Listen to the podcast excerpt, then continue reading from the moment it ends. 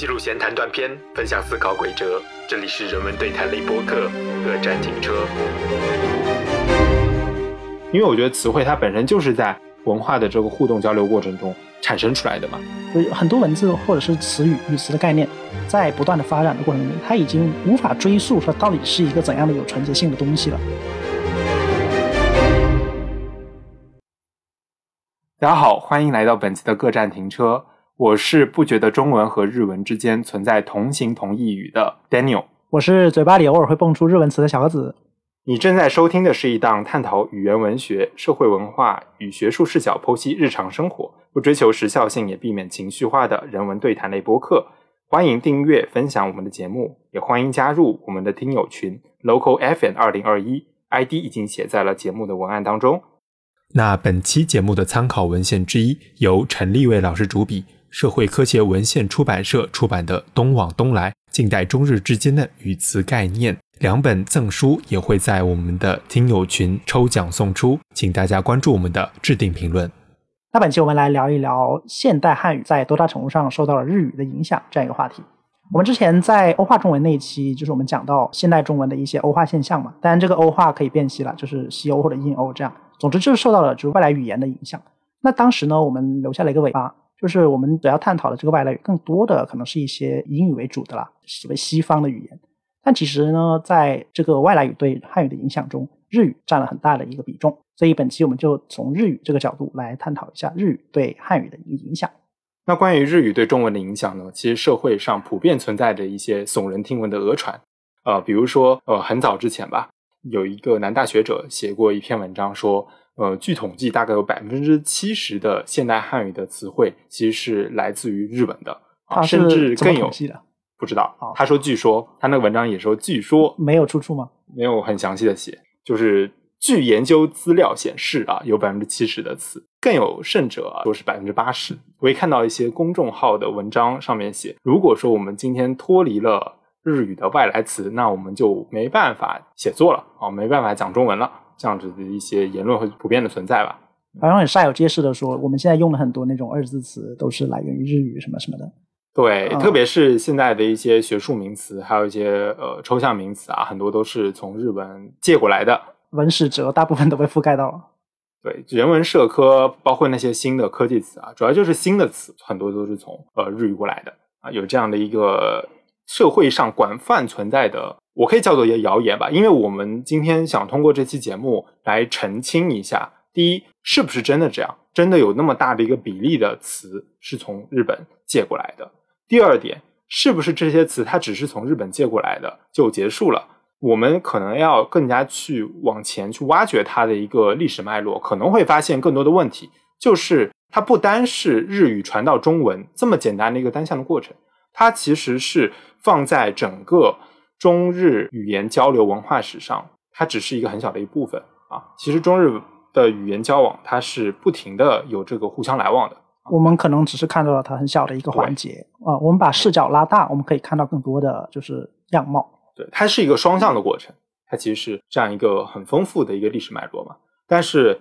目前来说，我们往往会抱着像我们刚才说的那种印象的话，其实是把很多那种历史切面给遮蔽掉了。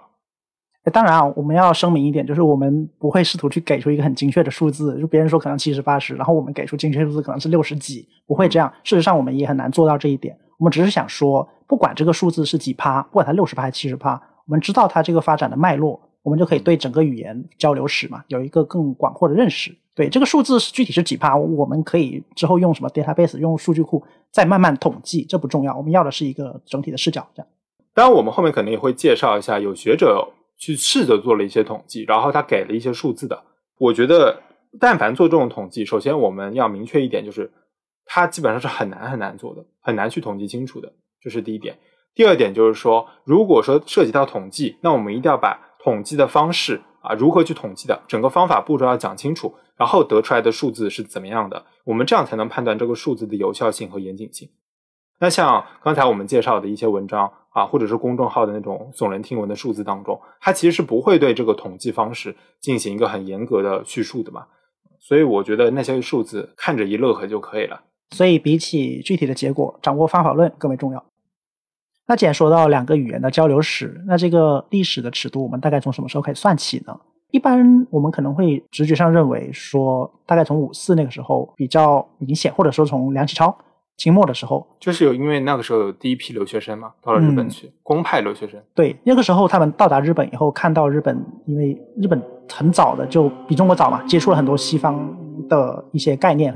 他们有了一些新的翻译，然后他们就把这个翻译直接拿到中文去用了。对，我们会认为这样大概是一个日语对中文的一个影响，对词汇的一个丰富性嘛。但其实这个时间尺度我们是可以再往前拉，就是甚至早到明清之际，比如说利玛窦、徐光启那个时候，第一批传教士来到中对国，，当时他们顺着西学东渐的这个风嘛，顺风而行，然后来到中国以后，带来很多西方新式的新的概念。把这些东西要翻译到中文呢，势必要把它做一个本地化，或者是有一个中文的译名嘛。然后这些译名呢，就为汉语提供了很多新的词。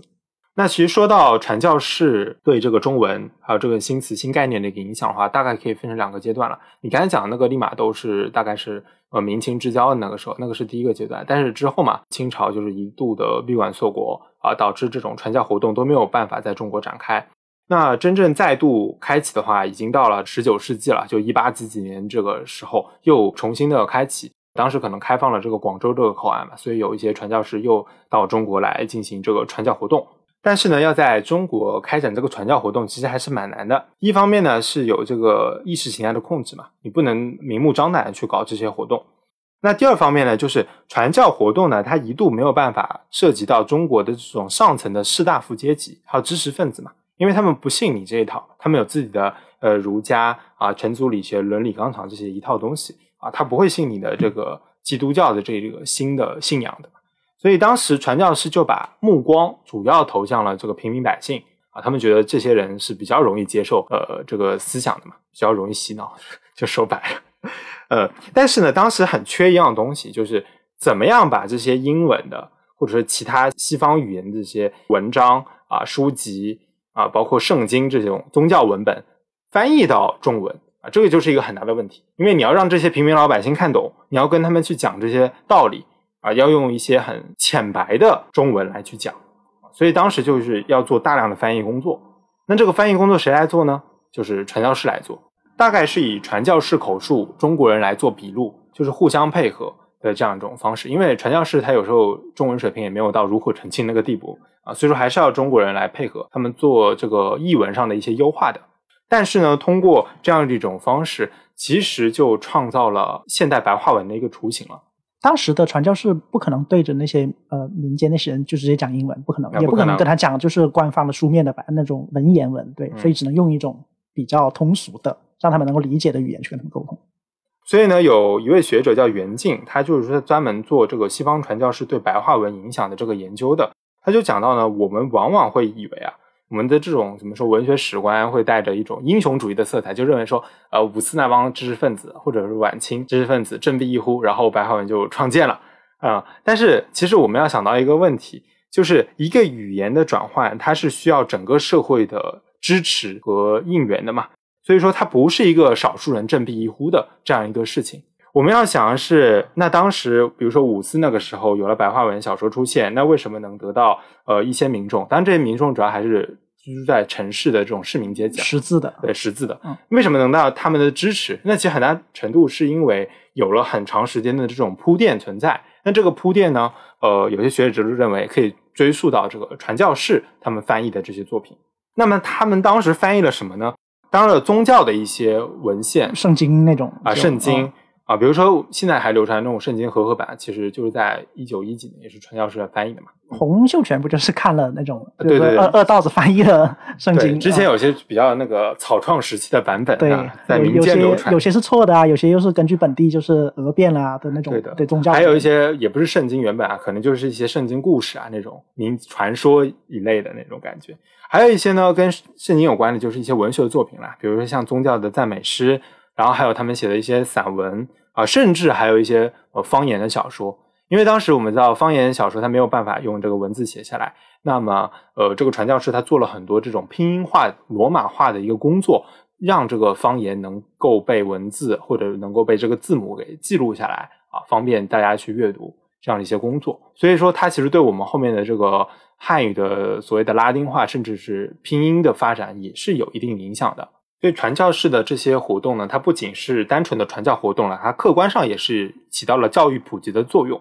那么顺带着呢，也对白话文的产生，还有一个就是中文翻译啊这种新概念的进入、新词的进入，产生了一个积极的影响吧。但是长期以来呢，我们其实对传教士的这种影响，有时候是避而不谈的。学术研究也是八十年代以后才逐渐兴起的。这个当中有个很重要的原因，其实还是因为民族主义啊，还有一个文化殖民主义吧。因为我们可能会认为说，他们来从事的这些传教活动，可能就不单纯，它是传教的目的，可能还配合着一些呃殖民侵略的活动吧。传统的说法是为了所谓资本主义扩张做一个文化铺垫，或者说铺路。对的，嗯，让你们更好去接受他们这一套什么商品的输入或者倾销，这样。对的，所以在这种去殖民化的历史观念的这种驱动下吧，我们会把这些新词新概念，更多的会去理解为是一个。汉语内部生成的一种变化吧，或者说五四知识分子这种新思想上的一个变化，而把这种外来的影响尽量给播逐出去。所以说，长期以来，我们对传教士做的这些活动，其实是很少有了解的。包括我在准备这次节目之前，其实我的了解都是比较少的。我看了以后，我才觉得哇，原来他们做了这么多事情。那么这些事情当中呢，他们做了最重要的一件事情，我觉得就是编字典。那这里当中呢，比较有名的就是一个叫马吕逊，他是比较早的，大概在十九世纪的初期啊，编了一本叫《英华华英字典》。那之后呢，又在十九世纪六十年代，罗存德这个传教士又编了一本叫《英华词典》。这些词典呢，其实呃不仅是这两本了，这两本只是个例子啊。这些词典其实对后来的这种新概念的译介嘛，产生了一个非常巨大的影响。它为那个语言，就是两种语言之间提供了一个对照的范本，这样。嗯，主要是英语和中文当时的。那大家听到这里可能会产生一个疑问啊，就是传教士对中文的这些意见，到底对日文有什么样的影响呢？他们当中的连结在哪里呢？对，那这个就是出现了一个当时的西方思想概念在中文的这样一个成果传到日本的这样一个过程了。因为这些词典，比如说英华词典，后来是传到了日本的，被日本的一些知识界的一些知识精英拿为己用。比如说那个井上哲次郎在日本编的重译的英华词典，对他用这个，因为大家都用汉字嘛。然后就在这个意义上，它可以把这个词典直接拿来被为日文创造词语、创造词汇，而这个词汇恰恰又是汉字。汉字虽然在中文有一个念法，但是在日文，因为它同样是用汉字的，所以它可以直接成为日语里面的一个呃叫语料素材。那特别是在日本接受西洋文明的近代化早期吧，通过中国这个中介来接收新思想、新知识，其实是一个传统了。因为我们知道啊，日本其实知识分子吧，知识阶层。它一直是有这种深厚的汉学底蕴的，还有这种儒学、程朱理学的一个影响的嘛，啊，所以说它跟中国的这种知识界是共享着同一种文字的，像同一种语言，甚至书面语了，就是汉文，能写汉诗，能读汉文，对的，对一些就是中国传统经典如数家珍。所以说，陈立卫这个语言学者，他就有讲到说，通过中文书籍和英华字典来吸取这个西方知识，是日本近代化进程中的一个手段之一。尤其是甲午战争之前，这个过程是最为明显的。那当时的知识分子普遍都能阅读汉文，而读英文的人呢是比较少的。所以说，通过中文译好的呃书籍来直接过来读，那是最方便的接收的方式了。在以后学会了英文，就可以直接阅读英文原点了。但是当时那个阶段，就是还是读的是呃传教士的那些文本嘛，也通过这个方式，其实他们接受了非常多的传教士的译名。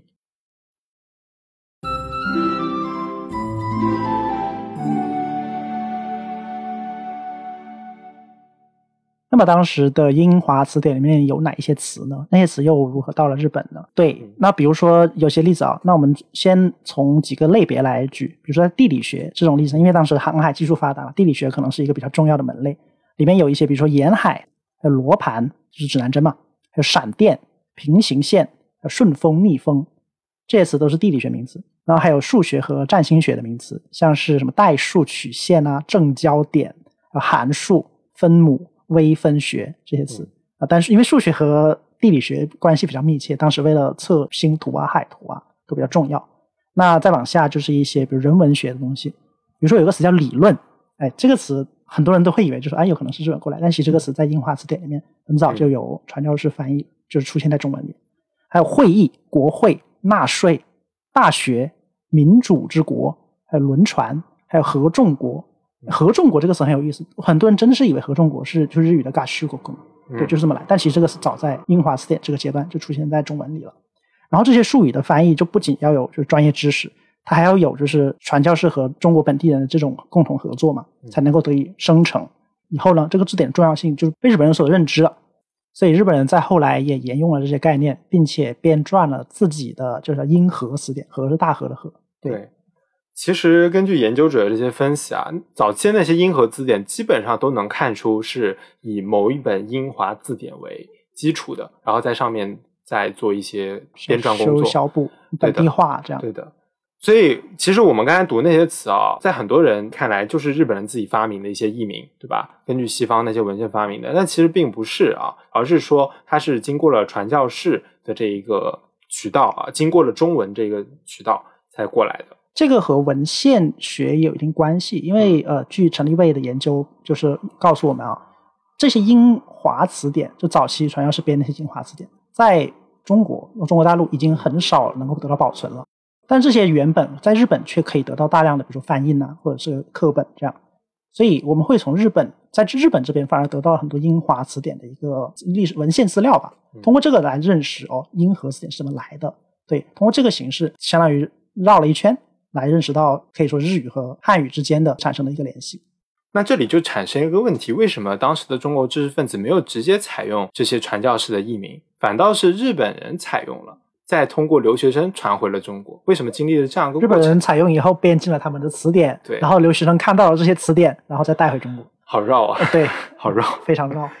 那我觉得这里面其实有一点很重要的原因，就是中国晚清的那些知识分子啊，特别像，比如说举个例子，就严复嘛。他们想的还是说，我在中国的这些典籍里面去找一些很雅致的词汇、文言词汇来对译西方的这些概念。所以严复当时创造了非常非常多的这种新词概念，他自己本人也在翻译。但是呢，这些译词大部分啊，现在都没有留下来。比如说像社会学 （society），严复就没有译成社会学，他译成了群学。他觉得社会 （society） 不是社会，是群。还有像经济，但经济是后来他从日本那边过来的。但经济这个词在就是古文里面是有叫经世济民嘛？对，但严复反对经济这个所谓的日本义词啊，他觉得经济学就是 economy 啊，应该用计学，计量的计，计学。经济是算嘛，economy 是计算嘛，就有一个意思在里面，所以他要用计学。对，那还有像很著名的像 evolution 啊，进化，严复译成了天演啊，天演论。所以严复有几个很有名的叫做译名的例子吧，一个是他的天演论啊，这个很大家很都知道，就是进化论译成天演论嘛。还有一个是他把约翰密尔的那本《论自由》译成了《群己权界论》。对，呃，虽然这个译名现最近啊，我看到这豆瓣上好像有一些人在为他翻案，就说这个译名其实蛮好的。对，因为《论自由》太多歧义了。对，这个姑姑且不说。那还有一个就是像形而上学 （metaphysics） 啊，形而上学当然是后来日本，比如说像西周这些他们就推广的一个译名了。在严复那里，他译成了玄学。嗯，对，这个的确很符合很多人对形而上学的一个直观理解。玄之又玄，形而上者谓谓之道嘛。玄之又玄，众妙之门。对，所以严复他很喜欢用一些古文里面出现过的，并且是单音节的去译一些词。但日文在这方面他就会很灵活，有双音节，有三音节，有四音节。就是传统知识分子他们在翻译这种西方外来概念的时候，还会有这种怎么说呢？要遵循古文这个单字的意思是什么？必须符合这个基础上，我们再去创造这个译名。一个是单字的那个情节吧，还有一个是单音节的一个情节。他们觉得念念起来就是一个音节一个字，哎，非常表表达他们那种古朴的感觉，就是历史包袱挺重的感觉。所以严复他提出信达雅的翻译原则嘛，现在很多人都奉为圭臬。对，在现代翻译理论里面是被反思的。就是信达雅究竟能不能够成为第一原则，并且如果信达雅是第一原则，如果是的话，那么哪一条能够被提到比较重要的地位呢？对，有时候为了信，能不能牺牲别的？对，现在严复那里，在他看来啊，可能他觉得他做可能啊，他觉得自己做到了信和达，所以他追求雅。但是有时候这个雅反过来对信和达造成了一定损害的时候，那这个翻译很可能就不会被人所接受了。他应该是信，我觉得都有成问题吧。呃，信不信这个其实很难是自己翻译者说了算的。一个是考虑到就是读者的接受，一个是考虑到这个词在概念史或者说整个在概念的交流之中产生了一个化学变化吧。对，那这个时候信不信可能就不是翻译者的一厢情愿能够说了算的。所以从严复这个例子，我们就可以看到当时的中国知识精英啊，士大夫阶层可能有了一种崇古情节，他们在觉得在翻译的过程中，可能一些古朴的东西会在价值上比较优，会比较好。所以这是影响到他们觉得日本的一些义词没有这么雅，没有这么优，所以就不不予采用了。还有一个比较重要的点，可能就是知识传播的对象，就是传教士主要还是对平民百姓嘛，所以他们更加倾向于用浅近的一些白话文来去翻译他们的意思。但是这个中国的精英可能他就并不会这么认为。还有个很重要的问题，我看有个学者也提到，就是说，就传教士他在翻译的时候，主要的这个翻译工作还是传教士来进行的，这个地方就缺少了一个中国知识分子把这个传教士的东西内化的一个过程所以导致很多译名他没有。传开来没有普及开来，它不像日本，日本把这个英华字典拿回去以后，他们变成了自己的一个英和字典啊，然后又又开始做一些其他的这种翻译工作，它是经过了一个一整套这个翻译链条的嘛。但是我们这里就缺少了一块，感觉就是呃天降神兵如有神助，然后我们的自己翻译内化的这个过程，对于语词的斟酌的过程，它就丧失了一块。就是说，在中国当时传教士艺术那个阶段，传教士他们缺乏大规模和中国知识分子直接对话的这样一个契机；而在日本，这些所谓的传教士的这种对话的结晶，直接进入了日本知识分子的书房内啊，就是话语体系内。对，所以就形成了这样的一个偏差。等于说，他们的译名有时候就是简单来说，就是现成的给你了。但是给你这些东西一下子喂到你面前，你有时候没有办法一下子完全接受了，对吧？一个词典那么多多的词，嗯，就缺少了一个我们自己把它拿过来然后消化的一个过程吧。所以在严复之后，比如说在梁启超那个时候，嗯，中国知识分子就开始有所改观了，对这些外来词，他们就觉得是该用一些让大多数人听得懂、能够接受的词去翻译一些新概念，然后达到一个传播的效果。这里面有个很重要的事件，其实就是甲午战争。在甲午战争的时候，就是中中日交战嘛，对，然后中国战败了，这样。甲午战争之后，开始意识到，呃，日本的强大，开始重视起了这个国家。因为我们传统教科书上不是会有一个例子嘛，就是说甲午战争是对洋务运动的一次考试测验。甲午战争让什么洋务运动的那种不成功性都暴露了出来，并且论证了日本明治维新的成功性。所以，那在这个过程中，那我们就会对说啊，明治维新相关的资产兴业啊、文化开明啊的政策，形成了一个学习的态度。对，所以他们的翻译啊，或者是他们在引荐西方概念的时候的这样一种态度，也逐渐可以进入到中国知识分子的话语中。那还有一个就是说，其实到了就甲午战争前后吧，就十九世纪的末期，其实日本翻译西方的这种技术啊、文献啊、人文社科啊，它的速度是远远要超过于我们的。所以当时那个甲午战争之后，就是第一批留学生到了日本以后，他们通过日文翻译这些文献嘛，其实是一个最最便捷的方式，因为他们当时认为日语是比较好学的嘛，啊，也确实如此，因为当时日文还有很严重的残留着这个汉文体，就是受到这个古典中文的这个影响非常之大，所以说阅读起来其实是相对比较方便的，相对于那个时候的。日本的知识精英很多时候能够读写汉文嘛，对的。所以那个时候中国留学生就可以直接跟他们交流，直接从他们从他们身上吸取到一些最新的营养。而那个时候那些日本知识精英很多时候是除了就是中文以外，还是会一些别的外文，比如说俄文、英文。对，所以像比如幸德秋水，对这样一些人，他就可以很直接的把西方的思想直接译成日文，并且通过日文再介绍到中国。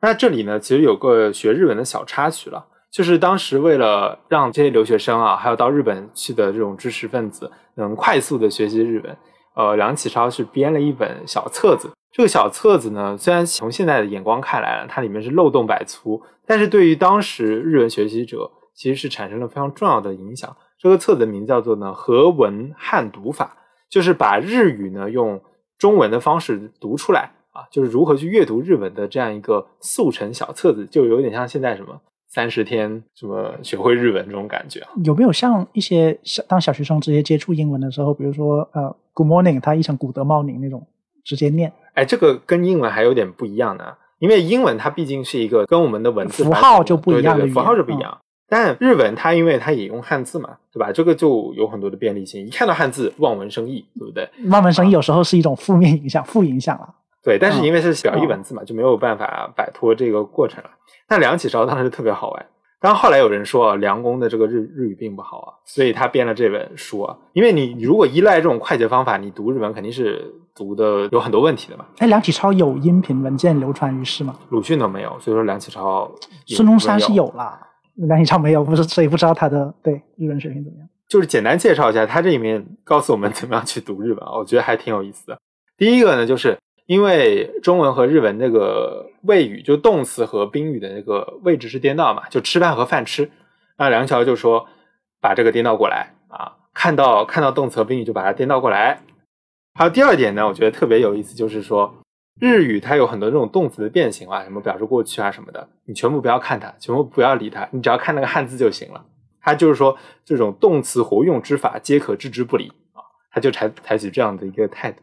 后来呢，有研究者就考证说，梁启超在他自己的文章当中翻译的日文就出现了很多这样的错误，因为日语的否定它其实不用汉字写的嘛，它是放在句末的。那如果说你把这个句尾的这些用法全部给舍弃掉的话，你只看汉字，那翻译出来的意思完全相反啊，对不对？日语里面不用汉字表达的有很多是虚词，或者是转折词，而且也恰恰对句子的意思就很重影响。所以他的这个和文汉读法其实就是重实字，就不看那个虚字了，全部看那个识字。那识字什么字？就是我们看得懂汉字了，对吧？假名全部不看，只看汉字，这样一种读法了。而这个在传统的日文里面或许还好，但是在了那其实我新概念影响下的日文里，那这个方法可能就会越来越偏差。是的，因为梁启超当时还是二十世纪初、十九世纪末，当时的这个日文还不像现在有那么多的假名，当时汉字的比例是肯定是比现在高的嘛，所以用这样的一个方法，确实能够快速的把握到一些文献的主旨吧，只能说主旨，你细节肯定会有所损损失嘛，所以这个文献的影响是非常大的。当然，他也做了一些好事情了，比如说他做了很多整理啊，整理了一些日语和汉语当中的这种意义字嘛，就是汉字写法不同啊，或者意思不同这些字，他也做了很多这种整理工作。所以这本小册子呢，虽然现在看来是错漏百出，但是它让当时的留日知识分子学习新词汇、新思想变得非常的便捷，这点应该算是这本小册子比较积极的一面。好，那我们现在简单梳理一下刚才那个脉络，其实说句老实话是有点 缠绕的。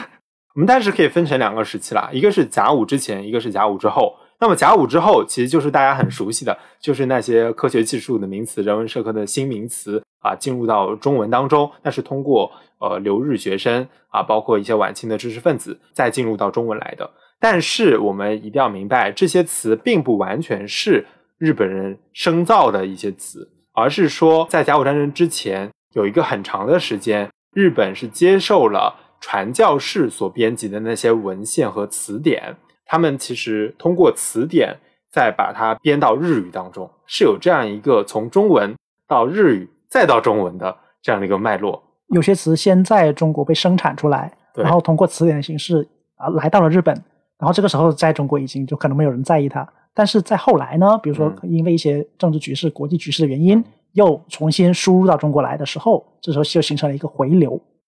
所以说，如果说有人要说抱着一种文化保守主义或者民主主义的思想，就是说这些词到底是日语的还是中文的，其实我们有时候就很难讲清楚，因为它就是一个互相交往的过程。而且我们这个我们今天讲的只是说传教士编辑的字典啊，其实更往前推，还有不停的交流，比如说佛教的用语啊，还有很多这种这方面的词，而且包括日文，它有些生造的词嘛，是从这个中国的典籍里面挖掘出来的。那你说这个算谁的呢？对不对？这个其实有时候是没有办法讲清楚的，因为我觉得词汇它本身就是在文化的这个互动交流过程中产生出来的嘛。对，正如语言一样，我们在之前的节目里面讨论过，就是正如没有一个语言是孤立单一的这样，对文字也是如此。有很多文字或者是词语、语词的概念，在不断的发展的过程中，它已经无法追溯说到底是一个怎样的有纯洁性的东西了。它已经是在一个环关系中、一个环境中不断的被孕育、不断的吸取新的东西，形成了一个更加圆融、更加丰满的一个概念。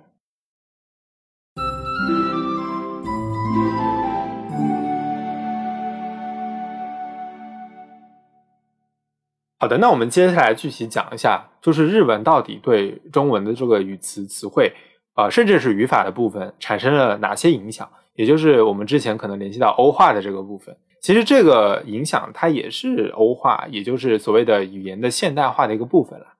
那说到语言的这个现代化呢，其实鲁迅对这个方面他是有一点看法的，也是接续我们上次说到的嘛，就是所谓的中文的准确性的问题。那为什么要引入这些外来的词汇啊？不管是日文还是英文，就是很大程度上，它是因为当时的知识分子觉得中文不够准确。那么我们知道，鲁迅他其实是很强调翻译的过程中要直译，甚至用硬译啊。硬译这个词是专门给鲁迅的啊，就是要严丝合缝的这种翻译啊，保持这个原来语言的这种严密性。鲁迅呢，就曾经在杂文里面谈过他的翻译的观点嘛。他认为中国话本身呢就不太精密，说话语法不精密，就代表了你思路不精密啊。所以说，换句话说，就是脑筋有些糊涂啊。所以说，他说要通过这种硬译啊，把外国的这些词汇。据为己有啊，所以说它不仅是一个翻译新内容、新思想的问题，它也是引入新的表达方式，引入一种新的思维习惯、思考问题的方式嘛。呃，所以他在他的那个小说当中，我们可以看到很多日文的影子。有一个其实很明显，就是他因为有日本日本留学经历，有日本生活经历，他会把人叫做君什么什么君啊。有个很明显的例，就是大家都读过那个纪纪念刘和珍君那篇文章，同样是纪念刘和珍这个人嘛。林语堂，他一个接受英文教育的，他就说纪念刘和珍、杨德群女士。嗯，对，他就没有用君，但是鲁迅以及同样的像跟在日本有一些经历，他们就会用君去称呼一个人。那么上次我们讲欧化中文那期的时候也讲到，就是中文欧化的一个很明显的迹象，就是定语变长了，就是我们修饰一个名词前面的那一大串变得很长。比如说鲁迅，他就有一个就是什么什么什么的我，他说有四千年吃人履历的我。对，还有郁达夫不是说什么什么的什么什么的什么什么的我？对，这个这个话其实非常的欧化。然后陈立卫他就认为说，这个其实是受日文的影响的，因为日文它这个定语很长，其实不太影响的嘛，它就是很自然的一种日文。但是放在中文里，可能就稍微有点。日文这个前置修饰它管的比较严实，但是中文的前置修饰那个的，有时候你不知道的的到什么地方。说到中文这个的嘛，很多人会想说，那是不是就等于日文的那个 no，对吧？日文那个，嗯，哎，好难描述，像蝌蚪，对对对，像逗号的那个的 no，但其实完全不一样啊。日文的那个 no，它承载的意思、意功能其实比较狭窄的，虽然就从属关系啊什么的嘛，嗯啊，但是中文那个的，它又是从属，又可以放在所有的修饰关系那里。日文有时候要表示什么什么的，就形容词，它是不有时候不会用那个 no 的啊。就比如说，呃，我我买的东西，我买了一本书嘛，买的书中文也是用的，但日文的话，它是动词是直接接到后面的那个名词的嘛。啊，kata home。对啊，啊，所以就是这么讲来，就是说中文如果说你修饰词都用的的话，其实不太适合一大串的连在一起去做修饰的。就我们刚才举那个鲁迅文章里面的意思，有了四千年吃人履历的我。吧，这个其实只有一个的就还好嘛，嗯。但是如果说郁达夫那个例子是非常经典的。郁达夫是哪个？就是他在啊，连买半斤黄酒的金钱也没有的我的境遇。对，其实这个都还可无限加嘛，就是只要他愿意的话，就是在呃文学上其实没有问题，你可以加但是理解上就会出现一点偏差。你说没有问题，我跟你说这个问题大着呢。哎呀，因为三十年代再后来那个瞿秋白他们就批判五四的文学。说这个文学太欧化了，就根本就不是人能读的句子。这也是我们刚才说的，可能在语言文字上也会有一种民族主义啊，或者是对。这不是，就是当时的这种语言的阶级性问题。那这倒是啊，这个语言不是大众的语言，大众听不懂，大众听不懂是这样的话，这个语言就不具有合法性了。啊，你说郁达夫这个确实就是一大串的连在一起嘛。更不用说，我们现在还说要什么的地德要全部统一成白字德，嗯，我觉得这个太恐怖了，实在是。这个在当时，比如鲁迅那个时候，他是混用的啦，啊，哎，有区别的，鲁迅是有区别的啊，甚至那个从属关系是用那个底字啊。啊，鲁迅的那个文本案例其实是比较混乱，因为他有时候他区分，但有时候他又混用，因为那个时候当时还没确定，没有统一，对，是。但是他们当时有一些是把从属关系的那个的是分成底的啊，就底下的那个底，对，啊，是分分离出来的。其实我觉得这样分离出来反而就是会会明确一点了，嗯啊，就是不会那么累赘了。对，主要是你要有形成一个固定的一个范式啊，不要对对对东一套西一套这样。好，那我们刚才讲的这一点呢，其实是关于定语前置啦，就是中文如果在一个名词前面堆一大堆定语，这个其实读起来是比较累赘的嘛，啊，这是第一点啦。那第二点呢，语法方面的影响呢，呃，这个陈立卫是提到你那个学校什么？呃，日本有个学校山本正秀。对他也是提到了，都说这个被动的影响也是挺大的，或者主要是有些是被动态，包括一些其他的相关的，像使役态各种语态。那其实中文里的这个被动啊，就被字句什么的，呃，大概有一个特点，就是说往往是不好的事情，我们会用被，对吧？什么被打了、被骂了，失去了一定主体性。对的，就不太不太好的事情。但是呢，我们现在用被字句的时候，往往受到这个欧化的影响嘛，日语的影响，呃，就不太会在意它有什么太多的这种不好的负面的这个意思了。其实有时候就很正常的会用，对吧？嗯，还有比如说写论文的时候，有时候为了客观嘛，表现客观是什么什么样的。观点是被大家所共同认知的什么什么之类的这种，就非常的欧化。还有一个以前我们说，有时候是为了免责，对免责啊。比如说你原来要出现主语的时候，你会说我们认为是吗？对，呃，但但日语它习惯就是不会出现这个我们这个字，它会说什么什么什么被大家认为这种感觉，这种客观化嘛，就是接接续过来，然后我们现在也开始用。反正余光中有大家批判，对吧？把把自己的主体性悬置了，然后介入一个更加空灵、更空泛的一个批判科学主义、客观主义的这种话语。嗯，在这个当中，好，这个就是被动句的一个效果了。嗯，那接下来其实还有一个非常大，我觉得是最最重要的，也是非常庞大的一个词汇群，其实就是对构词法的影响啊。那构词法就可以产生出很丰富的词库了。构词可以接在不同的地方，接在前面，接在后面，对，然后接的东西可能不一样。比如说有很著名的就是非什么什么，比如说非合理性，然后非正当性这样一个加在前面的东西，还有加在后面的。性啊，你刚才说的那个性啊，其实合理性、非正当性，其实对这个很微妙，就是它既在前面接了，还是在后面接了。对，因为合理可能是一个东西，但是我非合理啊，非合理又加在一个性质叫非合理性，嗯。啊，那还有一个就是什么什么主义啊，这个也可以接在很多东西后面了，包括这个梁启超开启的一个加什么什么加主义，对，还有什么什么化啊，近代化、现代化。嗯，科学化这样，但其实这个构词法就是怎么讲，在西文中是很一个很正常的现象了。对，我们可以通过就加几个字母就可以实现一个构词法，然后使使出各种各样的词。而且西文不是说很多词都是由构词法构出来的嘛？如果你掌握了词根，那么你根据构词法，你就可以掌握很多单词。那这个在就是受到外来语影响下的中文里面也学到了这一点，因为其实中文作为方块字嘛，它是可以各种拼接，很自由，像积木一样。对，那这样你就可以拼到拼出各种各样的词，而这个词就可以可以套娃，你可以再拼这个词里面再在前面或者后面接上不同的东西，而这种对西文词的这种便捷的翻译是从日文过来的。嗯，加接头词、结尾词，这个在现在的日文也可以看到。现在日文它除了就是直接用片假名移译过来，也有就是把一些东西加上前缀、加上后缀，什么什么话。对，比如说网络化，internet 卡就马上就可以接上来了。对，哪怕这个前面这个词不一定是汉字词，也可以接。对，前面是片假名，也可以接，就混搭，反正随便接。那这个构词法还产生了很多四字的词，就是两个字两个字的词拼在一起。对，而这个四字词在日文里面看来啊，它其实是很正常的，因为日语它是一个主宾谓结构，就是主语在放在前面，然后宾语就是那个我们要要那个对象是放在中间的，而那个谓语，比如说动词这样，它是放在后面的，比如思想改造啊，其说开做思。然后这个变成四字词以后呢，它就会变成思想改造，而这个对中文就沿用起来，恰恰对。但是这个其实不符合中文那个主宾谓主谓宾那个结构。改造思想，对，嗯。那所以我们现在延伸出很多什么什么改造嘛，呃，城区改造啊，什么什么城市建设。对，其实这个语序我们仔细去探究的话，可能还是受到这个日文的影响的吧。那这方面有好多词啊，比如说我们说什么革新啊，什么培训啊这些词。它都是一些抽象名词嘛，它前面接接任何的东西，它都会形成这样一个结构。比如技术革新，对思想革新，还有什么呃教育培训，对吧？英语培训、日语培训啊，它都是产生于这样的一种主宾谓的日语的这个结构啊，受到这种构词法的影响。哎，但你发现没有，日语里面有一些词啊，就是因为我们说日语是主宾谓嘛，但日语里面有些词它其实是有着。就是叫什么谓谓语在前面，宾语在后面的这样一个结构的，这样词可能是对吧？就从中文这样过来，然后保留在日语里。比如说“开门”这个词在日语念“开门”，开门思虑对。但是我们只翻译时候都是“某某希拉库”对吧？门门，然后开开放在后面。对，还有个词叫“起床”，对，大家知道日语里面是有“起床”这个这个词的，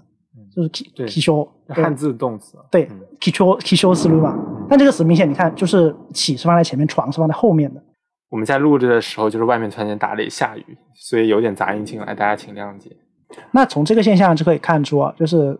中文肯定早期是对日本有很大影响的，而日本在后期反过来对中文影响的时候，中文对日语的影响也应该作为考量的一环出现。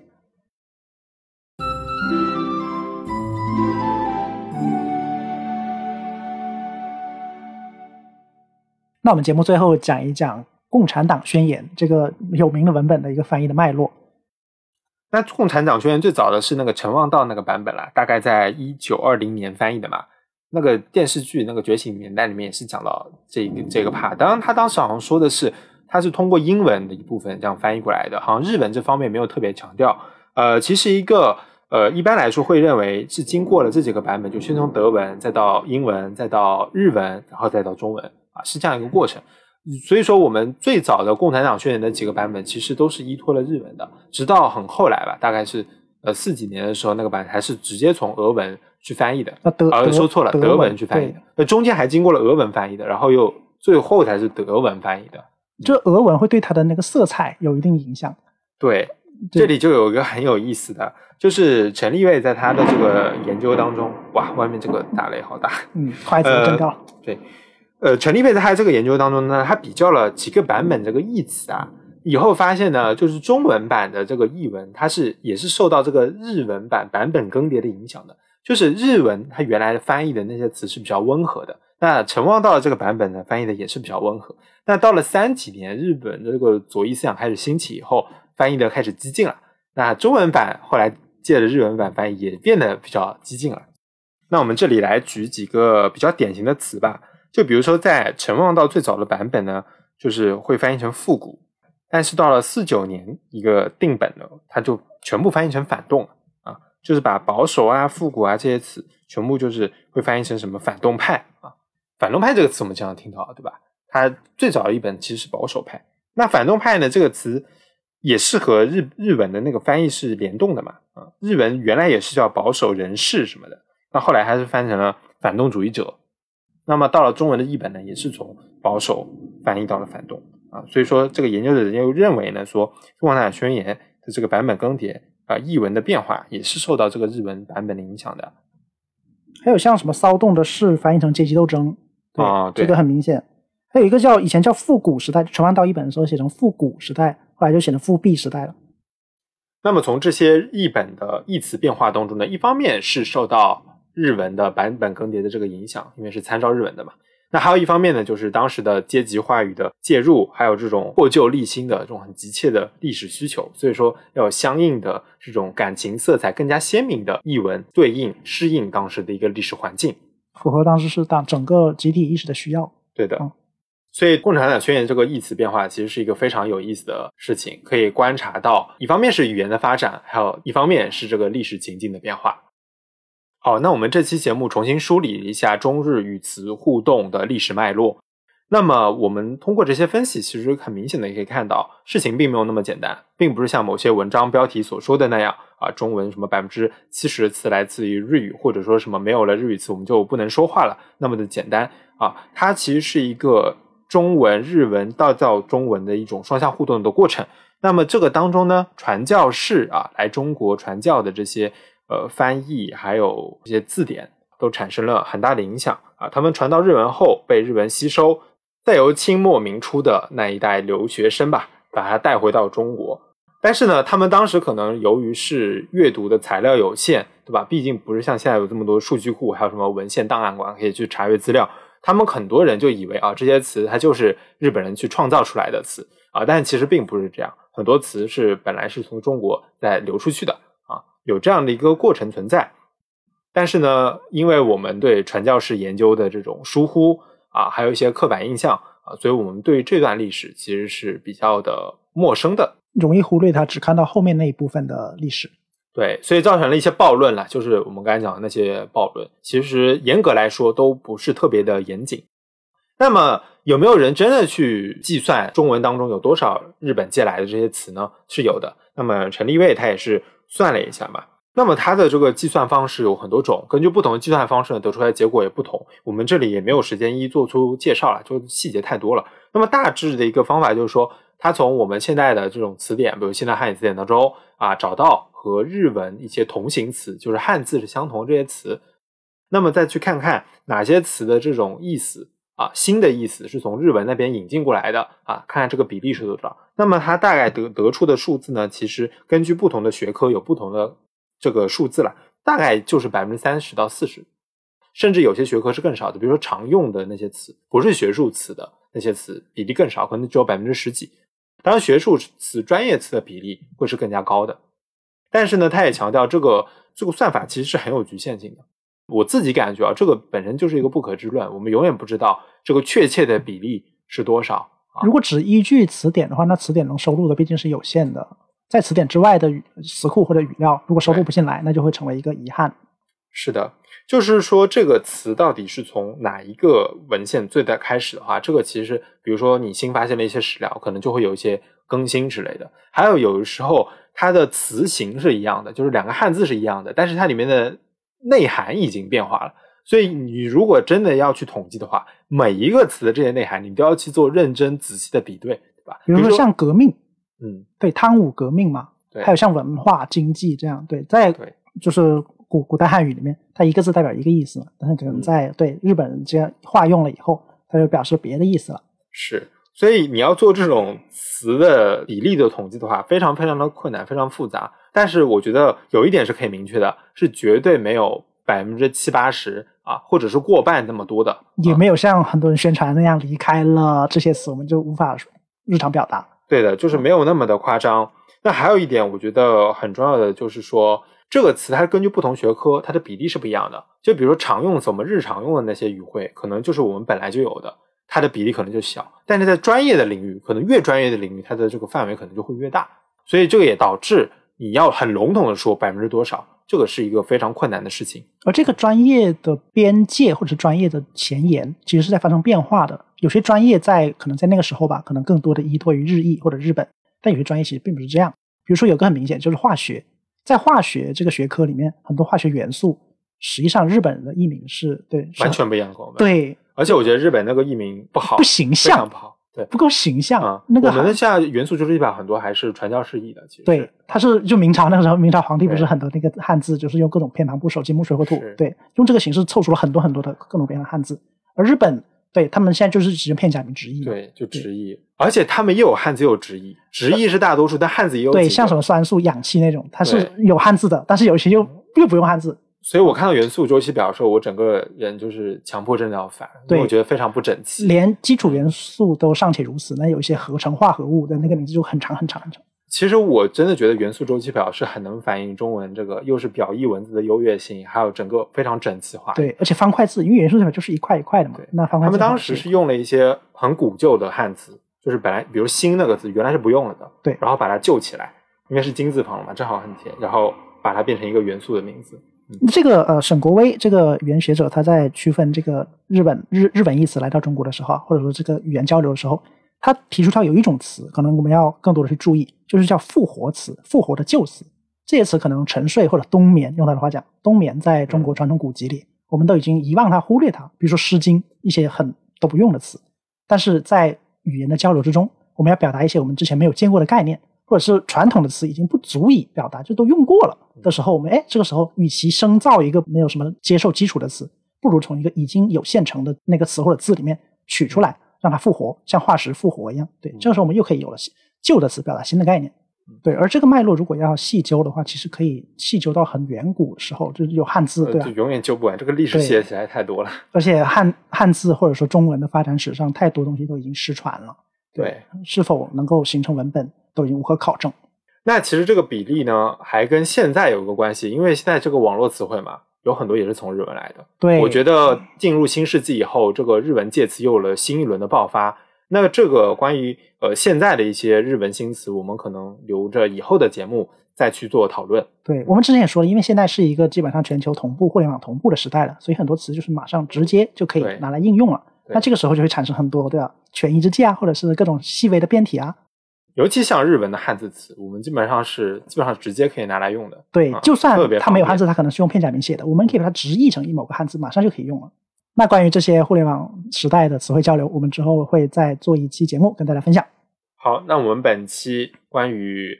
中日语言交流史。对 这个这个真的好难起题目啊，好难用一个词来概括，太困难了。但是两种语言的交流，这个核心骨是在的。嗯对啊、嗯当然，呃，这期节目其实做的也是比较难受的一点，就是它的那个词实在是太多了，而且不同的词在不同的字典、不同的时期，它有不同的意思，我们很难去做一个很详细的，对吧？非常你很难深入。对信手拈来，或者是随随随便取用我。我们在这期节目就是讲了一个主要的一个主干的一个历史脉络，然后呃排除了一些社会上的普遍误解吧。我觉得这个是我们主要的一个目的，主干是在这里。嗯或者说，我们用一种方法，就是把这个视角更更拉得更大，或者拉得更细。我们可以细化到传教士的一些翻译的文章，通过这个渠道来对语言交流这个历史做一个不同层面的注脚吧。好的，那我们本期就聊到这里。大家对这个话题有什么感兴趣的地方，都可以在评论区与我们交流。那我们就下期再见。那我们下期再见。